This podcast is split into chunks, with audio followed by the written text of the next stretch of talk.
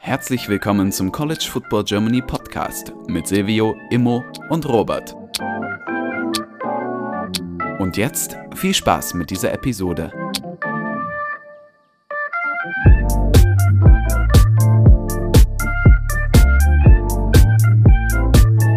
Hallo und herzlich willkommen zurück zu dieser neuen Folge des College Football Germany Podcast. Mit dabei ist heute Silvio.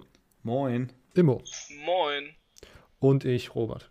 Wir haben heute das Week 11 Recap für euch. Dann haben wir als erstes noch ein paar äh, Coaches-News, die man hier direkt einstreuen kann. Kurz mal ein bisschen die Vibes checken äh, bei den Teams. Und dann, wie gesagt, Week 11 Recap, eure Fragen, aktueller GCF-Poll. Und am Ende schauen wir kurz auf Woche 12 und picken die 10 besten Spiele gegen die Spread. Okay, ähm, starten wir mit den News. Als erstes Washington entlässt Jimmy Lake äh, der da 2020 und jetzt diesen Teil 2021 Head Coach war, davor schon langjährig Defensive Coordinator. Ähm, Jungs, was sagt ihr, was sagt ihr dazu? Da ist es ja irgendwie so ein bisschen aufgebrodelt, nachdem, nachdem ich glaube, im Oregon-Spiel sozusagen so ein Video dann wieder, oder nach dem Oregon-Spiel ein Video kursierte, wo er irgendwie sozusagen den Spieler, der seinen Helm auf hatte, irgendwie so richtig aggressiv angegangen ist und der so ein bisschen auf dem, oder nicht ein bisschen, sondern auf dem Helm geschlagen hat, irgendwie so, als ob er ihm so eine Klatsche geben will. Ja, da war richtig Beef drin. Ja. Da, war, da waren die Leute waren richtig angepisst von dem auf jeden Fall. Ja. Sonst findet ihr das gerechtfertigt? Fandet ihr das ist einen guten Move, ihn jetzt schon zu feuern? Äh, wie ist der Vibe? Also das, was ich ja gelesen, also ich habe die Sache gar nicht richtig verfolgt, aber das, was ich zuletzt gelesen habe, war, dass dieser, ich weiß nicht, Athletic Director oder wer auch immer, irgend so ein Dude von dem Kaliber, gemeint hat, dass es nicht nur damit zu tun hat, dass es äh, ja, mehr oder weniger die Summe der Vorfälle waren, die dann tatsächlich sein Ende irgendwie, ja, ähm, herbeigerufen haben. ähm, deshalb, ja, bin ich mal gespannt, was da so über. Ich denke, da wird über die nächsten Wochen und Monate sicher rauskommen, was da so im Background alles Mögliche ablief. So ein bisschen wie bei der LSU-Sache. Mhm. Ähm, ich finde es. Ja, ich meine, also ich, ich weiß jetzt nicht menschlich, ob ich da irgendwie eine ähm, Kritik dazu habe oder eine Meinung dazu, aber ich fand Jimmy Lake, als man ihn geholt hat, so ein bisschen, glaube ich, der perfekte Nachfolger eigentlich in der Hinsicht, dass er halt ähm, so lang dabei war und dann war er so ein natürlicher Nachfolger. Aber manchmal funktioniert es halt einfach nicht und dann finde ich tatsächlich irgendwie auch den Mut gut, die, ja, ich sag mal so, die, die, ja, die Reißleine zu ziehen, wenn man halt merkt, es läuft nicht und nicht, dass man es dann so unnatürlich lang raushält, obwohl man weiß, dass es intern nicht läuft und man hat die Probleme und langsam kommt es auch so nach außen und die anderen Leute merken, dass es nicht mehr läuft, dass da irgendwas nicht stimmt, dann finde ich es tatsächlich richtig, dass man auch so einen langjährigen Anwärter tatsächlich schnell rauswirft. Also ich finde tatsächlich, da hat Washington äh, vermutlich richtig gehandelt. Und ich bin tatsächlich jetzt mal gespannt, wie es bei Washington weitergeht. Aber ja, also ich glaube, dass Washington ein sehr, sehr attraktiver Headcoaching-Job natürlich noch immer ist. Ich meine, einfach von der, von der Lage her, dadurch, dass man da sehr gut und einfach recruiten kann, in der so ähm, und auch, auch in nach Oregon rein und Washington und nach SoCal irgendwie so die Chance hat, da man ja akademisch tatsächlich sehr gut ist. Also University, University of Washington, besonders dann der Seattle Campus, sind äh, sehr, sehr gute Universitäten in vielen, ähm, ja, in vielen, äh, ja, ich sag mal, Forschungsthemen auch wirklich ganz, ganz oben mit dabei in den USA. Also ich glaube, man hat da diesen, halt so wirklich so ein man kann wirklich gut Recruits holen und das hat man in den letzten Jahren ja auch deutlich gezeigt. Jetzt wird es halt schwierig, irgendwie jemanden davon überzeugen zu wollen. Also ich glaube, ähm, ich, ich, ich würde mich tatsächlich sehr dafür interessieren, wen die Washington-Leute aktuell so im Sinn haben und wer es dann am Ende wird, ob das wirklich so ihre Top-Kandidaten werden, werden. Weil, keine Ahnung, also wenn man so die Namen liest, dann frage ich mich halt, ob das für viele von denen wirklich der richtige Move wäre. Und mhm. sich dann wahrscheinlich wieder irgendeinen so alten Typ, wo, wo alle sagen, oh, we, we want to re rebuild the program, und dann holen sie sich schon so einen Coaching-Veteran, der schon so 65 ist oder so, der nochmal kurz vor Rente irgendwo anders hingeht. Ja, ja, ja. ja aber ich, ja, ich finde auch, dass Washington sozusagen eine gewisse Attraktivität hat, aber dass das irgendwie gerade auch wieder. Also, die waren jetzt in den letzten beiden Jahren irgendwie offensiv ziemlich weird und dieses Jahr auch wirklich sehr, sehr schlecht. Total Offense, glaube ich, irgendwie Rang 115, Scoring 107. Das ist halt alles, auch auf dem Feld sah das jetzt nicht so geil aus, um ehrlich zu sein. Aber keine Ahnung, dass man dann sozusagen da jetzt, ja, keine Ahnung, ich, ich kann das Argument verstehen, dass man da jetzt so die Reißleine zieht. Auf der anderen Seite war, keine Ahnung, so 2020 war so ein komplett weirdes Jahr wegen Corona. Und jetzt sozusagen mitten in der Saison zu sagen, nee, das reicht uns jetzt, ähm, weiß ich, ja, keine Ahnung. Ich finde das, find das interessant. Vielleicht kommt da wirklich tatsächlich nochmal so ein bisschen raus, was da im Background abgelaufen ist, weil nur anhand von der Leistung am, auf dem Footballplatz hätte ich irgendwie gedacht, da hätte man jemanden, der halt schon so lange im Programm ist und irgendwie so, ähm, keine Ahnung, so seine, seine Sache für, das, für die Schule getan hat, hätte ich gedacht, kann man so ein bisschen mehr Zeit geben, aber ähm, mal schauen. Ich bin, ich bin gespannt, wann der erste Whistleblower kommt oder ob er es halt schafft, äh, intern immer noch sich, sich Freunde dazu halten oder ob noch eine wilde Story kommt. Aber das sind die Südstaaten, ich glaube, da kommt nichts. Alle ganz okay. brav. ähm, weiterhin äh, oder andere, andere Coaching-News heute knapp vor der Aufnahme sozusagen noch reingeschafft. Virginia Tech entlässt Justin Fuente, auch einen Move, den wir, über den wir vielleicht schon seit zwei Jahren oder so sprechen, weil das irgendwie keine Ahnung, immer sehr schnell sozusagen als größter Hot Seat galt, auch vor der Saison immer. Ähm, hat dann immer weiterhin überlebt und dann heute irgendwie vor 8 Uhr Ortszeit in Virginia kam die Nachricht, hey, mitten in der, mitten in der Saison, wir lassen ihn jetzt gehen. Äh, Virginia Tech letzte Woche noch gegen Duke gewonnen, relativ deutlich. Irgendwie so auch so ein so eine random Sache schon wieder. Und da kann man vielleicht auch wieder argumentieren, dass man jetzt wieder irgendwie vor der Welle der Entlassung direkt nach der Saison sein möchte, wenn man jetzt schon in Season feuert, aber auf der anderen Seite irgendwie macht das auch, macht auch dieser Move für mich nicht so wirklich Sinn. Oder? Ähm, ja, also ich finde halt den Zeitpunkt, hier den Zeitpunkt in der Hinsicht komisch, dass man jetzt halt letzte Woche so deutlich gegen Duke gewonnen hat und es gab während der Saison schon so viele Momente, wo man ihn tatsächlich hätte rauswerfen können und man gedacht hat, okay, jetzt wäre vielleicht der richtige Zeitpunkt. Aber ich weiß es nicht, also finde ich da ein bisschen gut. Ich glaube tatsächlich, ich kann es nicht bestätigen, aber ich denke auch, dass es damit was zu tun hat, dass man einfach den, die, die Suche direkt beginnen will. Ich meine, schau mal, wie schnell Texas Tech ihren, vermutlich ihren Traumkandidaten gefunden haben. Ähm, und ich denke, dass das einfach sowas ist, wo man sagt, okay, jetzt wollen wir, weil wir jetzt noch die Chance haben, bevor alle anderen jetzt ähm, loslegen, auch ihre Headcoaches rauszuwerfen. Ja, ist so meine, das wäre jetzt meine These, aber ähm, ja, besteht irgendwie, begründen kann ich das jetzt nicht. Also ich kann es jetzt nicht darlegen, dass das stimmt, aber es hört sich für mich plausibel an. Klingt zumindest nach einer Lösung, ja.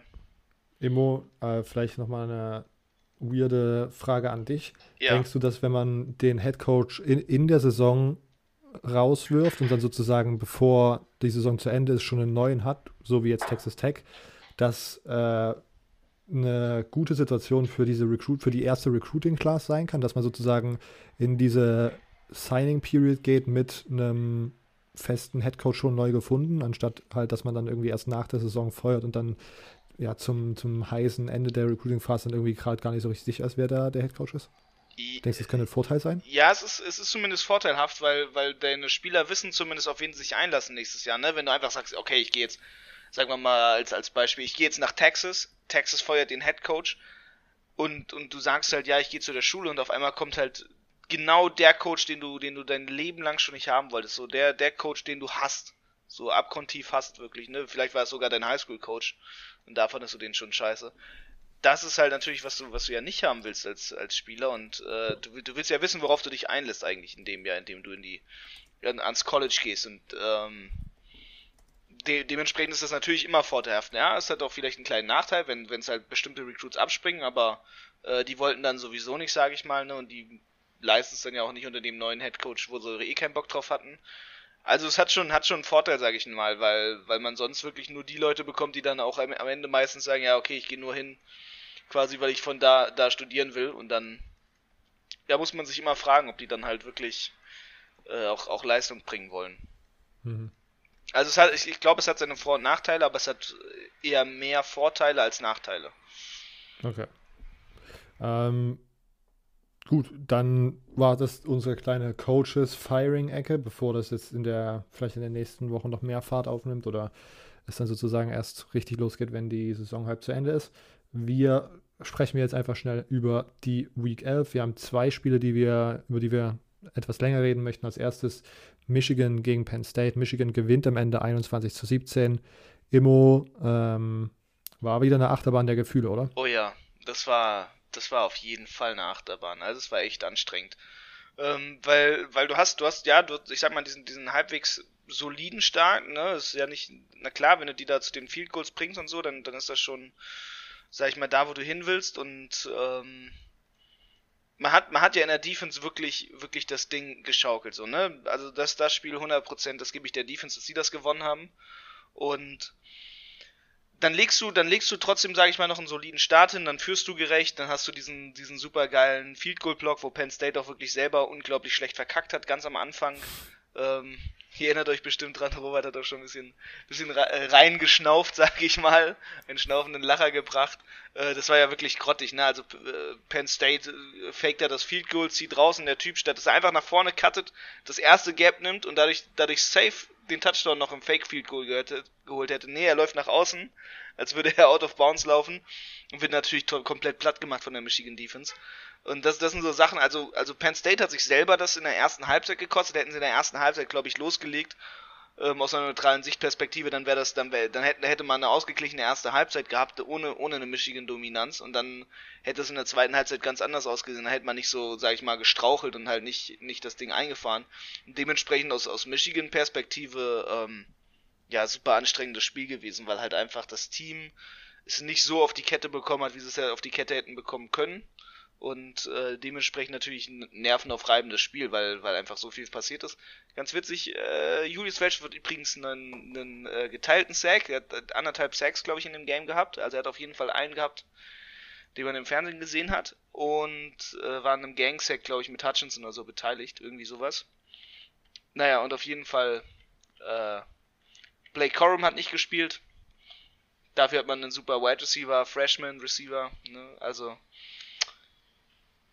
so und so. Aber aus Michigan-Perspektive Scheißspiel eigentlich. Ne? Also man, hat, man hat, ist deutlich unter den Leistungen geblieben, aber man hat gewonnen und ein Win ist ein Win am Ende des Tages. Ja. Alles, was zählt. Offensiv sah das immer noch nicht so wie irgendwie mega rund ausgefühlt. Äh, aber am Ende reicht es. Vielleicht, vielleicht war es auch tatsächlich auch, dass Penn State vielleicht ein bisschen besser ist als 6-4. Die haben da irgendwie ganz viele Auf jeden Fall. Also ich glaube, dass das natürlich ein Team sind, das besser als 6 Fails, aber sie spielen einfach in einer super starken Conference und da reicht das dann halt nicht aus, ja. so zu spielen, wie man gespielt hat. Das stimmt. Als Anmerkung auch auf Penn State Seite Sean Clifford ähm, mit einem, ja, würde ich auch sagen, Auf- und Abspiel. Manche yeah, Situationen waren wirklich ist, ganz gut. Der, der, Junge, man merkt, dass der, der ist eigentlich angeschlagen und das die ganze ja. Zeit schon. Und das merkt man.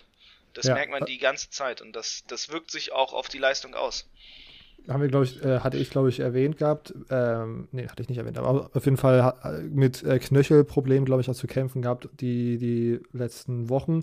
Und dann gab es auch irgendwie so einen Punkt äh, in der zweiten Halbzeit, wo die so einen designten Run für Sean Clifford hatten, wo ich dachte, okay, das ist auch eine gewagte, eine gewagte Praxis, die sich James Franklin hier gerade ausgedacht hat.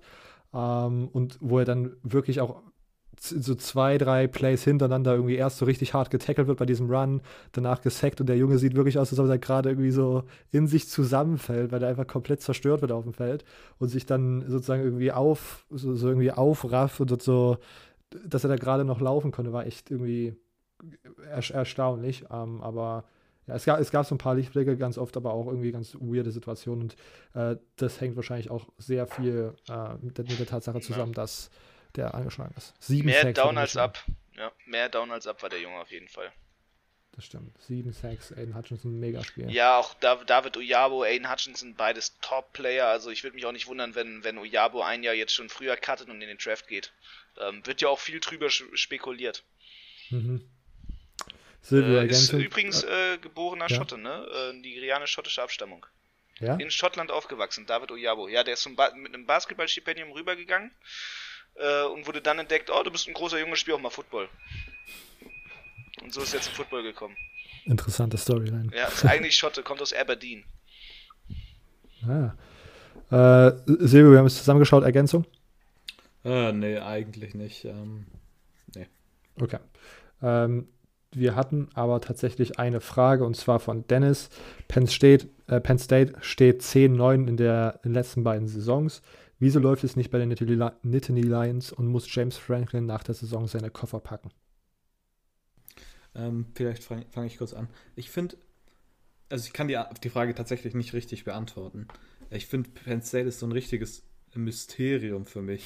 Ich, ich verstehe einfach nicht, warum es nicht läuft. Also ich meine, man hat das Talent eigentlich und man sollte eigentlich so gut sein, aber dann hat man halt immer solche Fuck-Up-Games, wenn man die so nennen kann, wie gegen Illinois, das einfach so unnötig ist. Die Frage mit James Franklin. Ich weiß, James Franklin wird immer noch für, für einige Head-Coaching-Jobs außerhalb von Penn State gehandelt. Zum Beispiel für den USC-Job. Ich weiß, dass der da äh, immer, also zumindest am Anfang wurde er ziemlich hoch gehandelt. Ich weiß nicht, ob das mittlerweile ein bisschen runtergegangen ist. Ähm, die, die Frage ist, ob hier, ob es hier vielleicht irgendwie zu so einem äh, Abgang kommt und dann bevor man gefeuert wird. Wisst ihr, was ich meine? Mhm. Ähm, um, um, gegangen wird. Ja, genau, dass man gegangen wird. Ich weiß nicht, vielleicht ist das äh, eine Möglichkeit, aber ich, ich sehe nicht. Die, die Frage ist halt immer, wen holt man danach? Denkt man, dass derjenige, der danach kommt, irgendwie Sachen besser machen kann? Und ich glaube, Penn State, das Recruiting ist so gut und da hat halt äh, auch James Franklin einen hohen Anteil daran. Äh, ich glaube, das ist sehr weit sein Verdienst. Deshalb sehe ich aktuell halt nicht, wen man als Nachfolger holen könnte, der mehr Sinn machen würde. Ich finde es auch. Ich, ich habe irgendwie, ich finde, man hört andauernd sozusagen, dass die SEC, äh, dass diese SEC-Jobs interessant für Franklin sein könnten. Aber ich verstehe tatsächlich gar nicht so richtig, woher da, also außer halt, dass er bei Vanderbilt schon mal sozusagen ja, genau. als Headcoach angefangen hat. Aber sonst, der kommt ja aus Pennsylvania, hat in, in Pennsylvania zur Uni gegangen. Ich finde, die gefühlt sind die ganzen Connections, sonst sind die SEC halt irgendwie so, keine Ahnung, schwer zu finden für mich, oder? Ja. Ja, es ist, ist, schwer eigentlich, eigentlich wen zu finden, der, der in diesen Penn State Job reinpasst, aber ich glaube, wenn, dann müssten sie sowieso Risiko eingehen und, sag ich mal, so, so einen jungen Hüpfer nach dem Motto finden. Ich glaube, das, das ist das große Ding. Ich weiß nicht, wenn. Ich, ich, ich habe wirklich keine Ahnung, wen Penn State danach holen würde. Vielleicht Brent Pry, den, Defensive, den aktuellen Defensive Coordinator, promoten, aber ich weiß halt auch nicht, ob das das Richtige ist. Also, ich war, also, das ist mir wirklich noch so ein bisschen Mysterium. Vielleicht ähm, Marcus Freeman von Notre Dame holen. Ähm, das wäre tatsächlich eine gute Wahl. Aber ja, also ich glaube, dass James Franklin aktuell für Penn State die beste Option wäre. Ja, also ge gefühlt auch, aber wahrscheinlich ist es dann sowieso wieder so, dass die äh, Penn State-Leute sozusagen höhere, sich zu was höherem Berufen finden als die Ergebnisse, die dann am Ende gerade auf dem, auf dem Board stehen, auch nach diesen zwei Jahren, dass da die Frustration vielleicht dann irgendwann so hoch ist, dass man das nicht mehr mittragen will. Und deswegen sozusagen der Change kommen soll. Ja, ich, ich, ich finde ich find immer wieder, wenn ich die Stat höre, finde ich so überraschend, weil ich finde, James Rankin wurde halt noch vor, vor drei, vier Jahren als so ein, als so ein Supercoach angepriesen. Ne, der macht alles, der reißt alles, der kriegt alles hin und der, der wird bald hier Ohio State platt machen. Und seitdem hat sich nicht viel getan. Das finde ich schon, schon teils erschreckend. Ja. Schwierig. Äh, ja, aber sonst tatsächlich, was, was da so die letzten beiden Jahre geht, finde ich auch tatsächlich irgendwie sehr schwer zu, schwer, sehr schwer zu fassen weil das Recruiting trotzdem eigentlich ganz gut ist und man da. Die Spieler mögen ihn. Ja, ne? also, ja. das kann ich nur sagen. Eine ganz, ganz, ganz, ganz weirde Sache. Ähm, kommen wir zu Ole Miss Texas AM. Silvio, du darfst anfangen. Ja, ich meine, ich will hier erstmal mein Credit ja, bekommen dafür, dass ich dich überreden konnte, Robert, dass wir hier auf Ole Miss gehen. Und Ole Miss hat am Ende ich würde sagen, solide gewonnen. Also die, die Sache war, dass die Offense nicht so lief wie sonst, vor allem die Passing Offense, aber ich meine, Äh, man hatte immer noch den Hintergrund, im Hintergrund, dass Matt Corell angeschlagen war mit seinem Knöchel. Und von daher, finde ich, kann man das auf jeden Fall entschuldigen. Das Spiel hat auf jeden Fall die, die Ole Miss Defense gewonnen. Man hat in der Woche davor Liberty schon gestoppt und da war es richtig flashy mit vielen Sacks. Ich glaube auch relativ vielen Interceptions. Ähm, da haben wir über die Leistung von Malik Willis letzte Woche gesprochen. Ähm, und diese Woche war es einfach grundsolide und ich glaube tatsächlich, auch wenn wir äh, jedes Mal, wenn die Personalie aufkommt, es immer noch nicht richtig glauben können und die Sache auch noch immer kritisieren. DJ Durkin macht da tatsächlich eine ziemlich, ziemlich gute Defense. Also der hat das wirklich sehr gut umgebaut. Ich glaube, man hat auch in letztes Jahr, also jetzt in der Offseason, ein paar gute Transfers bekommen. Also die Defense ist auf jeden Fall aktuell, äh, zumindest in den letzten Spielen, die Sache, die Penn, äh, Penn State, sage ich schon, Ole Miss zu den Siegen führt. Da, na, natürlich äh, zu den Siegen führt, ist vielleicht übertrieben gesagt, aber ist auf jeden Fall ein wichtiger Bestandteil aktuell von dem Team. Die, die Offense war dann jetzt gegen Texas AM vor allem an Jaron Ely gehangen, der wirklich auch ein solides Spiel gemacht hat mit, ich glaube, 150 Rushing Yards oder so. Also wirklich äh, sehr stark gegen eine Defense, die vor der Saison als eine der besten, nicht nur in der SEC gehandelt wurde, sondern im College Football. Das ist auf jeden Fall das sehr stark. Ähm, ich finde Ole Miss immer noch so ein bisschen so ein curious Case. Also ich finde Ole Miss nämlich richtig, richtig stark und ich glaube, die können richtig weit gehen. Ich glaube tatsächlich, dass eine New Year's Six Bowl so drin ist, tatsächlich für Ole Miss. Sogar mit relativ hoher Wahrscheinlichkeit aktuell. Ähm, aber ich weiß immer noch nicht so, ich bin mir noch immer, immer nicht richtig sicher. Also ich glaube, das Team hat so viel Potenzial, aber irgendwie verschenkt man das Potenzial auch so ein bisschen. Teilweise natürlich ähm, ist das den, den Verletzungen geschuldet.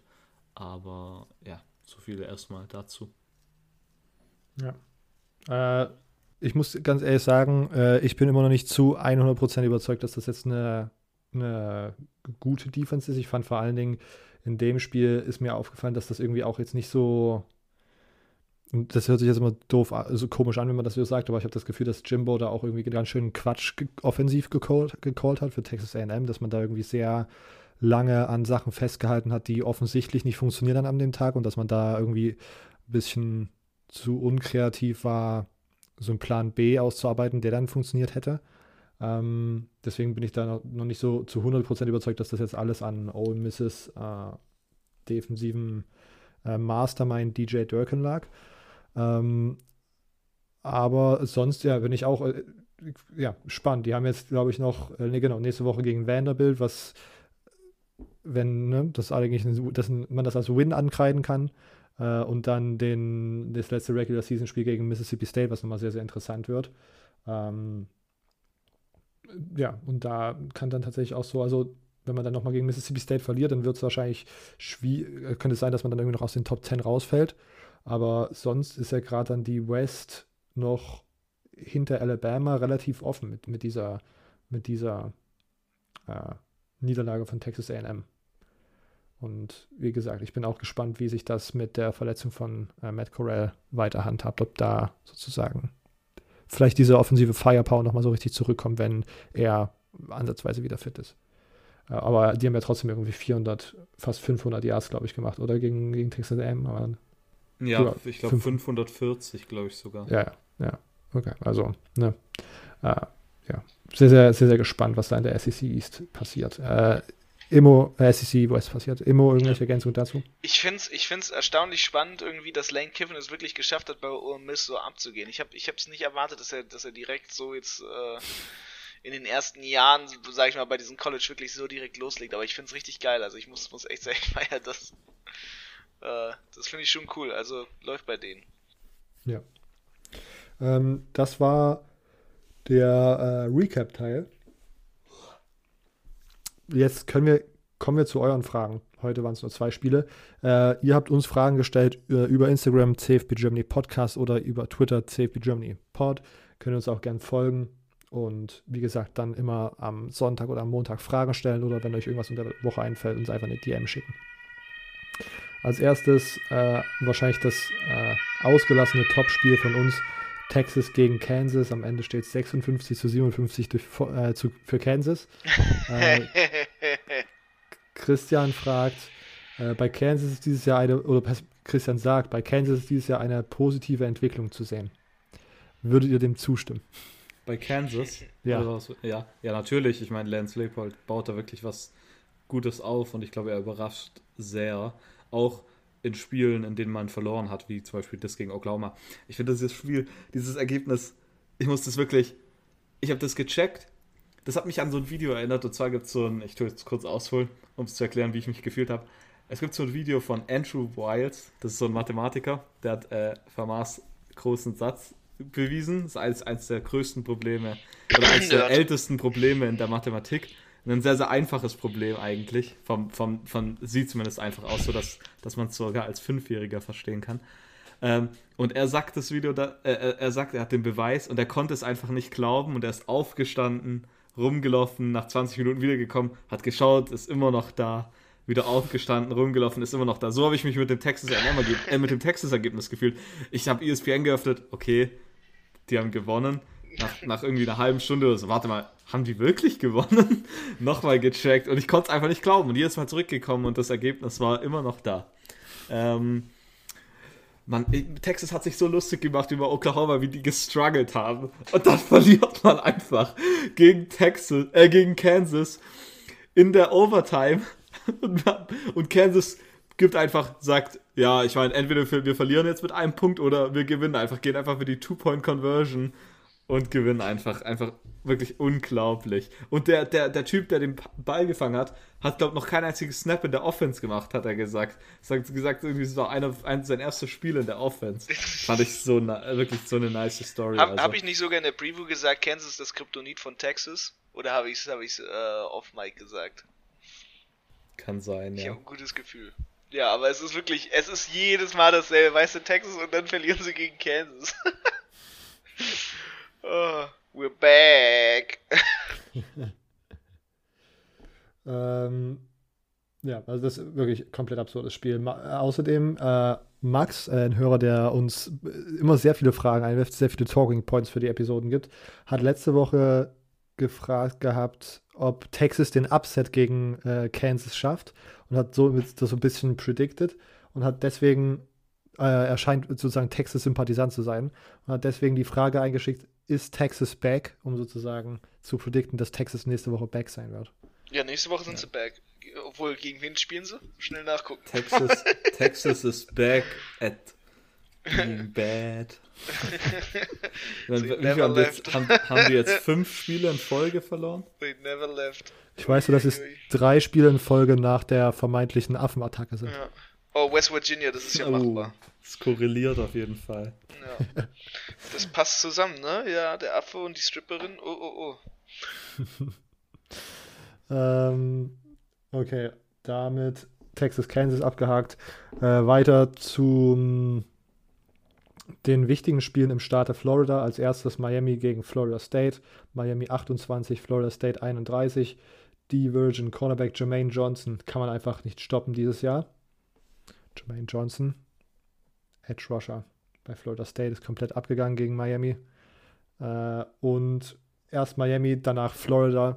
Äh, kurze, kurzer Vibe-Check von euch zum, zum Football im Staat Florida. Highschool-Football ist immer gut. Also, ich, ich will hier nur Stellung beziehen zu einem Team und das ist Florida tatsächlich.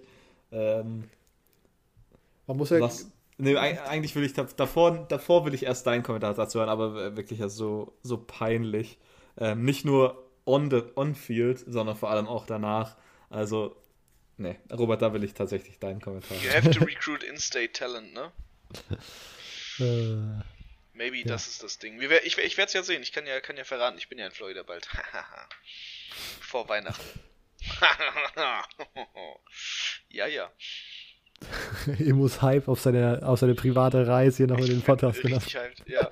Ich könnte theoretisch ein Bowl-Game gucken. Mal gucken, ob ich Zeit dazu habe. Oh. Ja. Aber am 23., wenn du schon zurück bist, ist da. Nee, am 18. und am 17. sind noch. Der, ist der Cure Bowl und der ah. äh, in Boca Rat, genau, der Boca Raton Bowl. also Stimmt, nicht die- so, nicht so Die geil. richtigen, Qua- die, die richtigen Qualitäts-Bowl-Games, die schon Ja, vor Weihnachten standen. Aber da werde ich bestimmt dann keine Florida-Teams sehen, obwohl vielleicht so FAU Ja. oder sowas. Ja. Das zählt ja Äh, nicht. Florida 70, Samford 52. Ähm, vielleicht eines der ätzendsten Spiele, wenn man das, das als, als Fan eines der beiden Teams anschaut. Obwohl Samford-Fans haben wahrscheinlich Spaß gehabt. Zumindest die erste Hälfte. Ähm, ja, ich weiß nicht so richtig, was ich sagen soll. Man, man, entlässt den, man entlässt den Defensive Coordinator letzte Woche, kassiert jetzt 52 Punkte. Wie Luca in seiner Frage an, anmerkt, sind es 42 Punkte zur Halbzeit gewesen. Es ging, man, man ging auch einfach zurückliegend in die Halbzeit. Es war ein permanentes Hin und Her und äh, ja, das war einfach nur eine psychische, äh, keine Ahnung, ein psychischer Attentat, äh, ein Attentat auf meine Psyche, besser gesagt so. Ähm, das war wirklich sehr, sehr schlimm. Also kein Tackling, kein, keine Coverage. Dann äh, Samford hatte irgendwie Wide Receiver, die aussahen wie dünnere O-Liner, aber die sind da auf einmal frei und haben irgendwie 10, 10 Meter Platz, sind, können sich uns um 10 Meter Kreis um sich ziehen und da ist keine Person in der Nähe. Also es ist wirklich absurd gewesen, was da passiert ist. Ähm, ja, das ist meine Analyse dazu gewesen. Äh, jetzt kommen natürlich, glaube ich, die meisten Fragen diese Woche zu, zur Situation. Ähm, aber das muss man natürlich auch mal aushalten. Die letzten Jahre waren immer, was geht bei Michigan, warum sind die so scheiße, was geht bei Michigan State, warum sind, sind sie so scheiße und dieses Jahr darf ich dann, darf ich dann hier auf dem Hot Seat gegrillt werden im Podcast. Ähm, als erstes, Max, wer ist nach der Woche offiziell das schlechteste Team in Florida? Miami oder die Gators? Ähm, ich glaube, da würde ich tatsächlich nochmal mit dem Judgment abwarten, weil es gibt ja immer noch ein Spiel zwischen der, zwischen der, zwischen den drei größten Teams, was noch gespielt werden muss, und dann kann man das sozusagen auch richtig ermitteln. Wenn, wenn Florida es gewinnt, dann ist Florida immer noch das beste Team in Florida. Ähm, rein aus ne, äh, transitiven Wins, die man da bekommt. Ähm, wenn nicht, dann ist Florida wahrscheinlich das Schlechteste. Ähm, wollt ihr dazu Stellung beziehen? Wer ist gerade das beste Team in Florida? Weil, Ähm, wie, Oder wer ist viele- schlechteste? Wie viel, ist- Florida State gegen Miami nochmal ausgegangen? äh, Florida State, Miami war Miami 28, Florida State 31. Ja, also Florida State wahrscheinlich, oder? Äh, Im Moment. Oder wa- was gibt's bei Kruger 5 Teams aktuell in Florida? UCF sagt ja auch, Ja, mies sogar. Ähm, FAU ist nicht gut. FIU ist nicht gut. Das, war, ja. FIU, äh, FIU geht übrigens der Headcoach auch nicht zurück. Das habe ich Ah. gestern gelesen. Ähm, der ist halt nicht Butch Jones. Butch Jones ist der bei Arkansas State, sondern der ist, heißt der Chris Jones, nee, Butch Davis oder so. Butch Davis heißt der, glaube ich. Ähm, der kommt auch nicht zurück, aber das ist eine Mini-Nachricht, die wahrscheinlich keinen Menschen interessiert. Ähm, weiter mit muss Malen schon in dieser Woche gehen oder erst nach der Saison. Was meint ihr? Ähm, ich glaube, diese Woche ist das Missouri Game, wenn ich mich nicht recht irre. Äh, und danach geht's zu geht's zu Florida State und ich glaube, das Florida State Game kann noch mal. Also wenn man das Missouri Game jetzt nicht komplett verkackt, dann äh, ist, geht's halt, oder, ja, ist das Florida State Game ausschlaggebend, wie man sich da steckt und so wie es im Moment aussieht, wird man das wahrscheinlich auch, kann man das gut verlieren. Ähm, und dann, ich weiß nicht, also ich bin mittlerweile auf dem, auf der, auf der Seite, dass der äh, nach der Saison gehen muss. Oder? Fragezeichen in die Runde. Dass Dan Malen gehen muss, Ja, Ja, es ist schon gut möglich. Also, ich war, also, ich weiß gar nicht richtig, wie ich sagen soll, aber äh, die sollten den allein feuern für dieses Feiern, dass der da so abgefeiert hat gegen Sanford. Also, der, der hätte da seine, keine Ahnung, ich weiß nicht, was er hätte machen sollen, aber das auf jeden Fall nicht. Das ist ja so peinlich. Also, wäre ich der AD und ich hätte das gesehen, wäre wirklich ein peinliches Ergebnis war. Und dann siehst du, wie dein Headcoach feiert, als hätte man gerade gegen Georgia gewonnen. Alter, wirklich, ich hätte den da sofort gefeuert. Also für, allein alleine für die deswegen. Defense-Leistung gehört er gefeuert. äh, ja. Äh, wie kann es sein, dass Florida nach der peinlichen Leistung im Lockerroom feiert? Das wäre die nächste Frage gewesen. Äh, das, was Silvio gerade angesprochen hat, es gab dann auf einmal ein Video, was, glaube ich, gefilmt von einem Spieler, wie eine, eine große Gruppe von Spielern und Dan Mullen äh, äh, im Locker Room komplett abgehen, ist halt einfach äh, ein bad visual, sag ich mal. Und I don't know. Also keine Ahnung, wenn da Spieler feiern, ist mir das, ist es halt so ein, so ein Social Media Outrage, aber am Ende sind das halt irgendwelche 21-Jährigen, die feiern, dass sie ein Spiel gewonnen haben, aber dass da irgendwie Dan Mullen halt in der Mitte äh, sozusagen mit drin steht und am meisten abgeht, ist halt, lässt das Ganze nochmal auf ein spezielles Lächerlichkeitslevel irgendwie hoch, hochziehen. Ähm, das ist alles nur, alles nur schlimm. ja, das ja. ist schon, ja, das ist äh, die Härte. Gut, äh, Luca, wie gesagt, hat angemerkt, dass Samford Florida 42 Punkte zur Halbzeit eingeschenkt hat.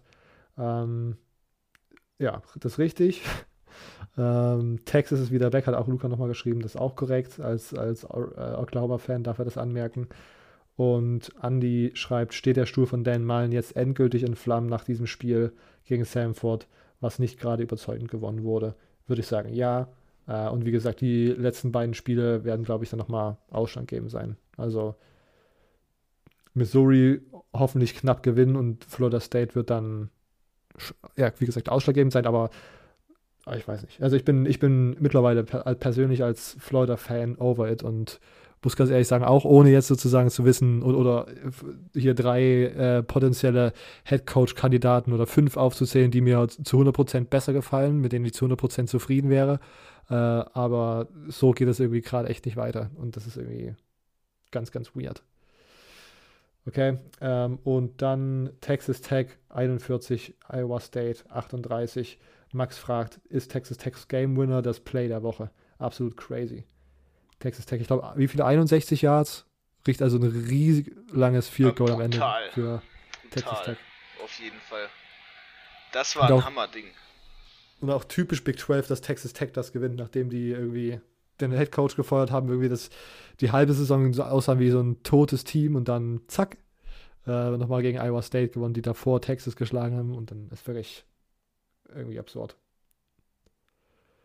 Okay, ähm, wenn dazu kein Kommentar mehr kommt, äh, vielen Dank für eure Fragen. Äh, wie immer, äh, CFB Germany Podcast auf Instagram, CFB Germany Pod auf Twitter. Wir kommen zur GCF Poll. Äh, Silvio ist diese Woche der Einzige, der seinen sein Ballot eingeschickt hat. Deswegen gehen okay. wir. Okay, Robert, du hast es nicht eingeschickt? Nope, diese Woche vergessen. Ähm, okay. ich habe ich hab tatsächlich kurz an mir gezweifelt, ob ich es noch hinbekomme. Und dann dachte ich, nee, ich will keinen dummen Kommentar hören, dass ich es nicht eingeschickt habe. Ah, toll. Na gut, aber jetzt haben wir, können wir zumindest dieses Segment ja machen. Äh, wir fangen beim offiziellen Poll mit 25 NC State, 24 Arkansas, 23 Utah, 22 San Diego State, 21 Louisiana irgendwelche. ich habe genau Sachen? die vier Teams, äh, ich habe genau die fünf Teams, nur andere Reihenfolge. Also, okay. Ja, passt Perfekt. alles. Äh, 20 Iowa, 19 Wisconsin, 18 Texas AM, 17 Pitt, äh, 16 Houston. Okay, ähm, was, was kommt an jetzt an Nummer 15? BYU.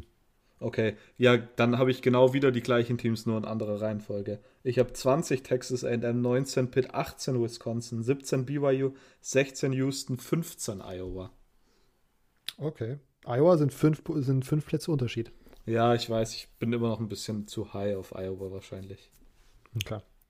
Äh, Im offiziellen geht es weiter mit 15 BYU, 14 UTSA, 13 Wake Forest, 12 Baylor, 11 Ole Miss. okay. Ich habe äh, Ole Miss habe ich nicht, aber die anderen Teams habe ich auch. Ich habe 14 Wake Forest, 13 UTSA und 12 Baylor. Und dann 11 habe ich Oklahoma. Oklahoma, warte, was hast du, wie viele Plätze hast du Oklahoma über Baylor? Einen. Oh oh, ist das hier, ist das hier dein erster persönlicher äh, Playoff-Poll? Warum? Move? Haben, haben die Oklahoma unter Baylor? Nee, aber ist, ist hier nicht der direkte Vergleich oder, oder zählt ja, das aber ich meine, ich hatte Oklahoma davor, glaube ich, an Nummer 5. Okay. Und dann habe ich es einfach, und ich dachte, weiter als 11 kann ich sie nicht runter tun und Baylor kann ich nicht weiter hoch als 12. Ich meine, Baylor hat zwei Niederlagen, von daher. Okay. Zählt der direkte Vergleich nicht zu 100 Prozent. Hör auf, Robert. Okay. Ich will über das Thema nicht sprechen.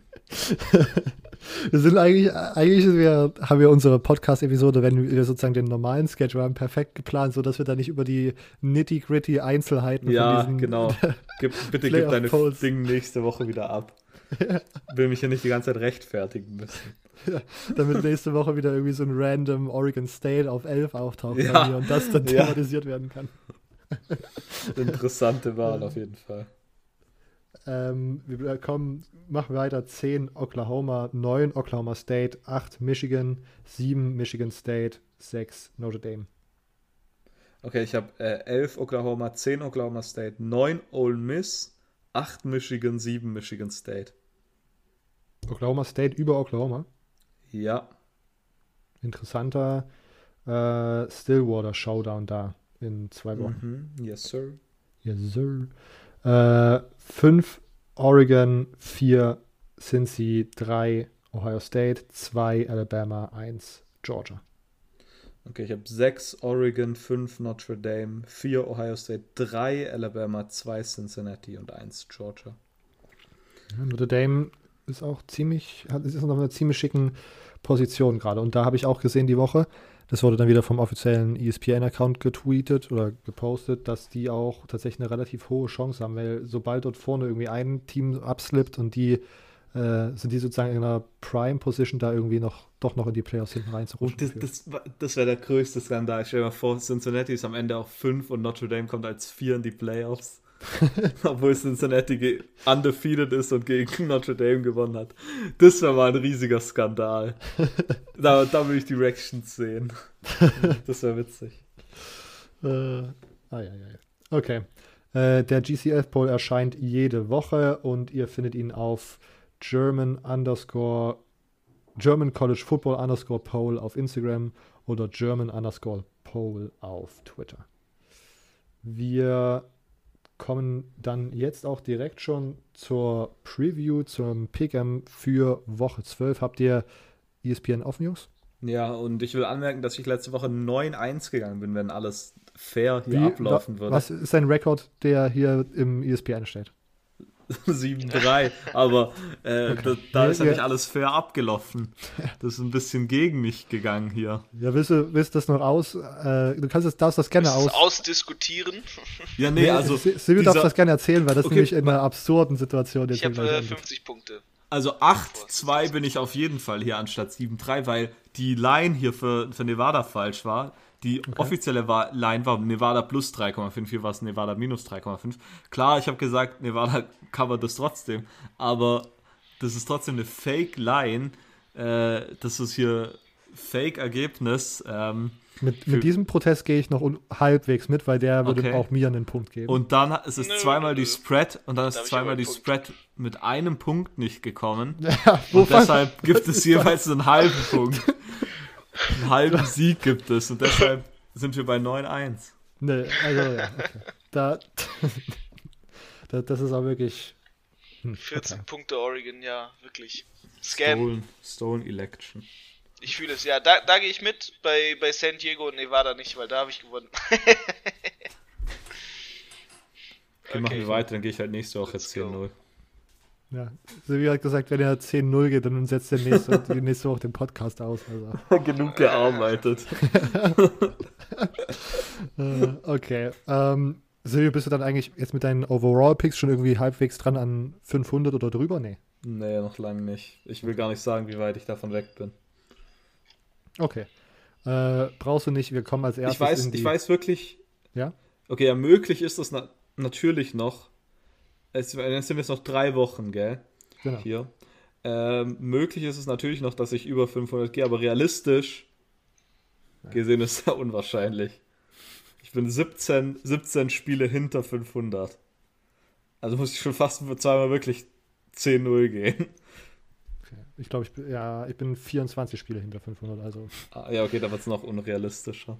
Aber das, was ja eigentlich, was man hier auch nochmal anmerken muss, letztes Jahr, als wir nur immer drei Picks rausgehauen haben und die auf Social Media sozusagen platziert haben, bist du tatsächlich mit einem Winning Record rausgegangen.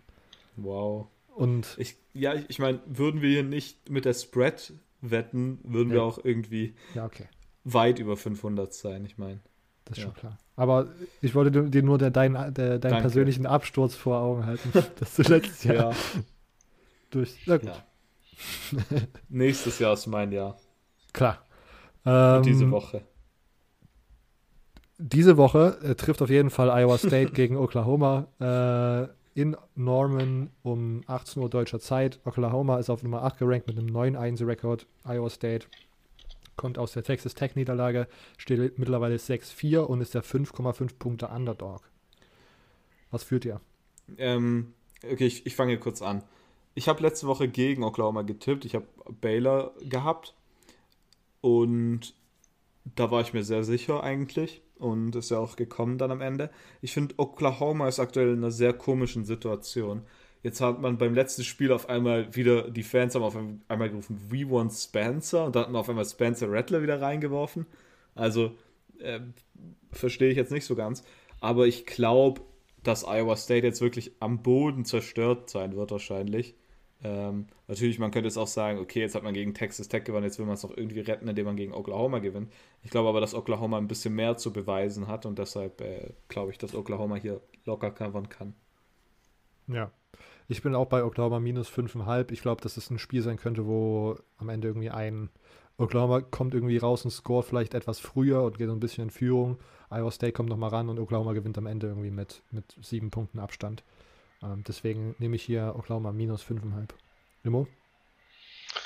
Ich gehe mit Oklahoma. Okay.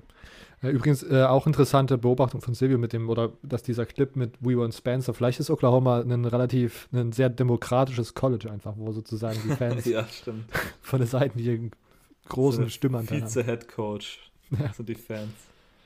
Ähm, zum Spiel, das Silvio wahrscheinlich zum Schreien bringen wird, 18 Uhr deutscher Zeit, ABC, also im ESPN-Player verfügbar. Ohio State gegen Michigan State. Michigan State auf 7 gerankt, 9 und 1 Rekord. Ohio State auf 4 gerankt, 9 und 1 Rekord.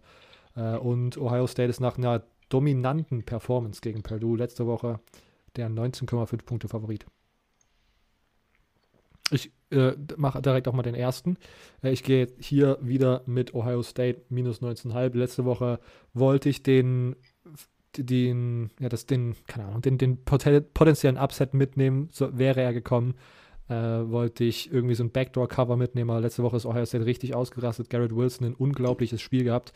Äh, und auch wenn Michigan State, wie gesagt, viel besser spielt als von allen erwartet, habe ich das Gefühl, dass Ohio State mit dieser aggressiven Passing Attack äh, diese Schwächen, die wir bei Michigan State vor ein paar Wochen identifiziert haben und die, so, weil ich, solange ich das mitbekommen habe, jetzt nicht zu 100% bis jetzt ausgemerzt wurden, nämlich diese Third Down Defense und ein paar Pässe, wird, bringt man irgendwie gefühlt immer gegen Michigan State an, äh, dass sie die ausnutzen können. Deswegen gehe ich mit Okla äh, Ohio State minus 19,5.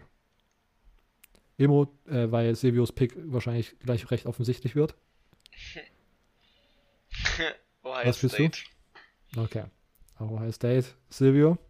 Ja, ich meine, ich bin wegen Podcast Policy allein schon äh, vertraglich dazu ähm, verpflichtet, Michigan State zu nehmen, aber ich habe mir vorgenommen, diese Woche nicht einen negativen Gedanken in meinen Kopf kommen zu lassen. Deshalb bin ich davon überzeugt, dass Michigan State nicht nur covert, sondern überzeugend gewinnt, ähm, sodass ich aus Freude schreien werde und nicht aus Wut. Okay. Ähm, aus Wut schreien könnte vielleicht auch ein ehemaliger National Champion, weil sie zu Hause gegen Wake Forest treffen. Äh, oder auf Wake Forest treffen. Wir sprechen über Clemson, Wake Forest. Clemson ist 7 und 3 unranked. Wake Forest ist 9 und 1 äh, und auf Nummer 12 gerankt. Äh, und Clemson ist tatsächlich der dreieinhalb Punkte Favorit. Ja, das hier ist mal wieder ein Trap-Game. Ja. Also, ähm, ich, ich, ich will nicht mehr auf Clemson setzen. Ich hab, bin so ein bisschen satt von Clemson. Ähm, jedes Mal, wenn ich auf die setze, verlieren sie dann doch noch. Ich finde Wake Forest, ich habe schon am Anfang vom Jahr gesagt, ziemlich stark. Gefallen mir sehr, sehr gut. Äh, natürlich, das ist die perfekte Chance für Clemson, so ein Comeback zu machen. Daheim gegen einen Top 15 Gegner Aber ich, ich gehe trotzdem mit Wake Forest. Ich glaube, äh, mein Kopf verleitet mich dahin. Ivo?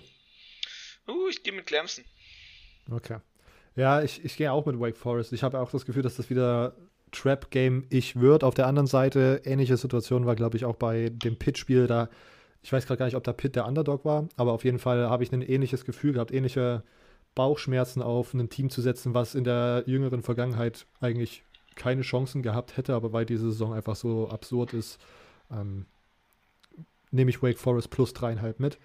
Ähm, und ich habe auch, ja, die, ich habe heute einen Tweet gesehen, wo so eine Quote-Card sozusagen äh, rausgehauen wurde, wo dann da stand, dass DJ Uyangalele letzte Woche einen, so ein Knee Brace, also so eine. Oh, das, das war Gold. Wie, wie hieß denn, wie heißt das auf Deutsch? Ja, Knee Brace, also so eine Knie, Knieschiene halt. Du hast halt, genau. Äh, ja. So eine Knieschiene einfach aus Spaß. Der hatte so, er hat irgendwie gesagt, er hatte ein kleines Wehwehchen und hat dann aus Spaß diese Knieschiene. Bubu. Ja. Er hat gesagt, ich hatte ein Bubu. Ich, ich hatte ein Aui, Aui, oh, das tut so weh. Hm. Ganz weird. Knieorthese ist der richtige Begriff dafür. Ähm, Weil eine Schiene irgendwas ist, was sich nicht bewegt, oder? Ja, Clemson war gegen Pitt nicht Favorit. Die waren minus dreieinhalb Under, äh, plus dreieinhalb Underdog. Aber da war es die Sache, dass man es sich auch nicht vorstellen konnte. Also, ja, das, das nimmt sich dann ja nicht wirklich viel.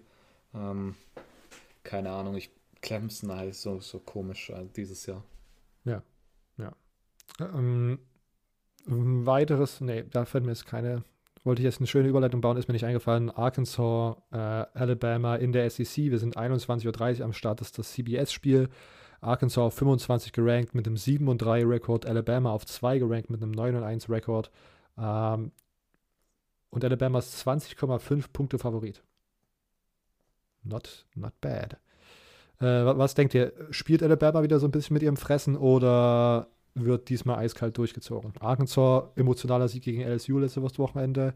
Alabama hat irgendwie, was weiß ich, zu drei, äh, sehr hoch zu drei gegen so ein FCS-Team gewonnen.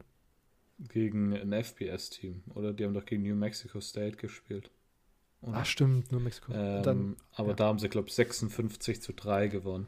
Hand up. Ähm, ne, 59 zu 3 war es. Ähm, gehe tatsächlich mit Arkansas, aber ich, ich glaube nicht, dass es der schlaue Pick ist. Äh, ich meine, ähm, Alabama hat gegen LSU zumindest so ein bisschen gestruggelt. Natürlich, Arkansas hat die letzten Spiele sehr, sehr knapp gewonnen. Jetzt in Overtime gegen LSU und gegen Mississippi State. Ich glaube aber tatsächlich, dass man irgendwie eine Chance hat, hier vielleicht das innerhalb von diesen 21 Punkten zu halten und also unter 21 Punkten. Von daher, ja, denke ich, dass ich die unweise Entscheidung mache und hier mit Arkansas gehe. Ja. Ähm, dieses Jahr ist es auf jeden Fall noch nicht so gewesen, dass man einfach nur auf Alabama sitzt und man hat gewonnen. Aber ich gehe mit Alabama. Ich, ich keine Ahnung, 21.30 Uhr äh, bei Alabama zu Hause I don't know. Das ist, gibt mir, gibt mir Alabama Vibes all over it. Alabama hat einfach einen Lauf. Das, das wird schon. Okay. Hoffe ich. Ähm, weiter in die AAC zu SMU Cincinnati. Das Spiel, was wir seit vier Wochen als kleinen Stolperstein für Cincinnati an, an Preisen, obwohl Cincinnati ja mittlerweile so einige Stolperstein-Spiele vermeintlich hatte, wo sie auch mit ihrem Fressen gespielt haben und irgendwie nicht so dominant gewonnen haben, dass das fürs College Football Playoff Komitee attraktiv wird. Ähm, der, der Playoff Case von Cincinnati. SMU 8 und 2 mittlerweile, äh, der 12 Punkt, 12,5 Punkte Underdog und Cincinnati auf 5 gerankt im Moment und hat eine 10-0 Rekord. Was seht ihr hier? Ähm, also, also ich würde tatsächlich kurz anfangen. Ich würde tatsächlich mit dem plus 12,5 für SMU gehen der Grund dafür ist einfach, dass zum Beispiel letzte Woche hat Cincinnati sehr, sehr gut gespielt, aber dann im dritten Quarter hat man auf einmal zwei Touchdowns noch kassiert von USF und ähm, dann im vierten Quarter auch nochmal einen. Deshalb glaube ich halt einfach, dass tatsächlich Cincinnati irgendwie dominieren kann, aber am Ende vielleicht wieder unnötige Touchdowns zulässt, wie es dieses Jahr irgendwie häufiger der Fall zu sein scheint und dadurch dann SMU noch covert. Also so könnte ich es mir sehr gut vorstellen, den Spielverlauf, und daher gehe ich mit plus 12,5 SMU. Ich gehe andersrum, ich gehe mit Cincinnati. Ich gehe mit SMU 12,5. Ich glaube, dass Cincinnati das gewinnt, aber ich kann mir auch, wie gesagt, also ich, ich kann mir das auch gut vorstellen. SMU Stärke ist das Passspiel. Cincinnati ist in der Pass-Defense sehr, sehr gut. Äh, aber ich kann mir dann vorstellen, dass, wie gesagt, es dann irgendwie zu so einer Situation kommt, wo dann hinten raus in dem Spiel einige Scores aufgegeben werden und man dann äh, den Backdoor-Cover von SMU bekommt. Gefällt Äh, mir schon wieder gar nicht, dass Wake Forest und Clemson und jetzt dieses Spiel wir beide anders haben als Immo. Das ist ganz dumm, vor Immer allem für immer die. mit dem offensichtlicheren Pick geht. Ähm, UAB gegen UTSA, das Conference UTSA. UTSA, Feier okay. ich direkt mal raus. UTSA ist viereinhalb Punkte Favorit. Äh, UAB hat letzte Woche hier im Pick'em sehr, sehr gut für mich funktioniert. Und ich halte an meinen UAB Blazers, heißen die so, ja, Mhm. fest und gehe wieder mit, mit UAB einfach. Einfach Ja. aus Prinzip. Es würde hier gleich nochmal die Situation kommen, dass Immo äh, Oh, nee, Robert. UT UTSA, äh, let's go, minus viereinhalb. Danke. Ähm, Louisiana gegen Liberty, ich gehe mit Louisiana plus dreieinhalb. Ja, schließt sich mich direkt an. Äh, Louisiana einfach. Ich auch. Billy Napier, äh, was der da aufbaut, ist richtig krass. Ähm, gefällt mir sehr, sehr gut. Ja, Kommen wir zurück in die Big 12. Baylor 8 und 2 Rekord Nummer 13 gegen Kansas State, 7 und 3 Rekord unranked. Äh, und Baylor ist nur der 1,5 Punkte Favorit. Ich habe bisher, wir haben immer so schlechte Erfahrungen gemacht, wenn Kansas State einen niedrigen oder richtig komischen, ähm, eine richtig komische Spread hat. Ich kann mich noch vor zwei Jahren daran erinnern, dass da sowas Weirdes war. Ähm, und aus dem Grund gehe ich einfach gegen mein Gewissen und gehe einfach mit Baylor minus 1,5. Äh, ja, okay. Immer. Puh, Baylor. Kansas State äh, zu Hause. Auch aus, aus dem Grund, weil ich einfach dieses Spread schon wieder so weird finde. Ähm, deswegen hier plus 1,5. Oregon, Utah, Showdown der gerankten Big 12 Teams, äh, Pac 12 Teams. Oregon ist der 2,5 Punkte Favorit, hat letzte Woche gegen Washington State die erste Halbzeit dominiert, die zweite Halbzeit haben sie Washington State nochmal rankommen lassen, sodass Washington State da letzte Woche gecovert hat. Ähm, Utah letzte Woche irgendwie ein weirdes Spiel gegen Arizona gehabt, wo sie Ja, anfangs irgendwie sogar. ja, gestruggelt haben. Am Ende sah es dann relativ deutlich aus auf dem Scoreboard, aber spielerisch war das wohl nicht so gut, was da passiert ist. Ähm, ich gehe jetzt hier mit Oregon, auch wenn ich, wie gesagt, immer noch nicht überzeugt bin, aber ich hab, glaube, dass man letzte Woche so ein bisschen gesehen hat, dass Utah doch nicht, vielleicht doch nicht so nice ist, wie man sich das erwünscht hat. Deswegen kann ich mir auch gut vorstellen, dass Oregon da halt am Ende mit drei Punkten gewinnt, aber da kommen mir die zweieinhalb als Spread gerade ganz gut gelegen. Same. Ähm, also, ich, die ESPN hat ja diesen Football Power Index und ich meine, der ist relativ dumm eigentlich meistens. Aber Utah ist da, hat da eine Siegchance von 61,8 Prozent.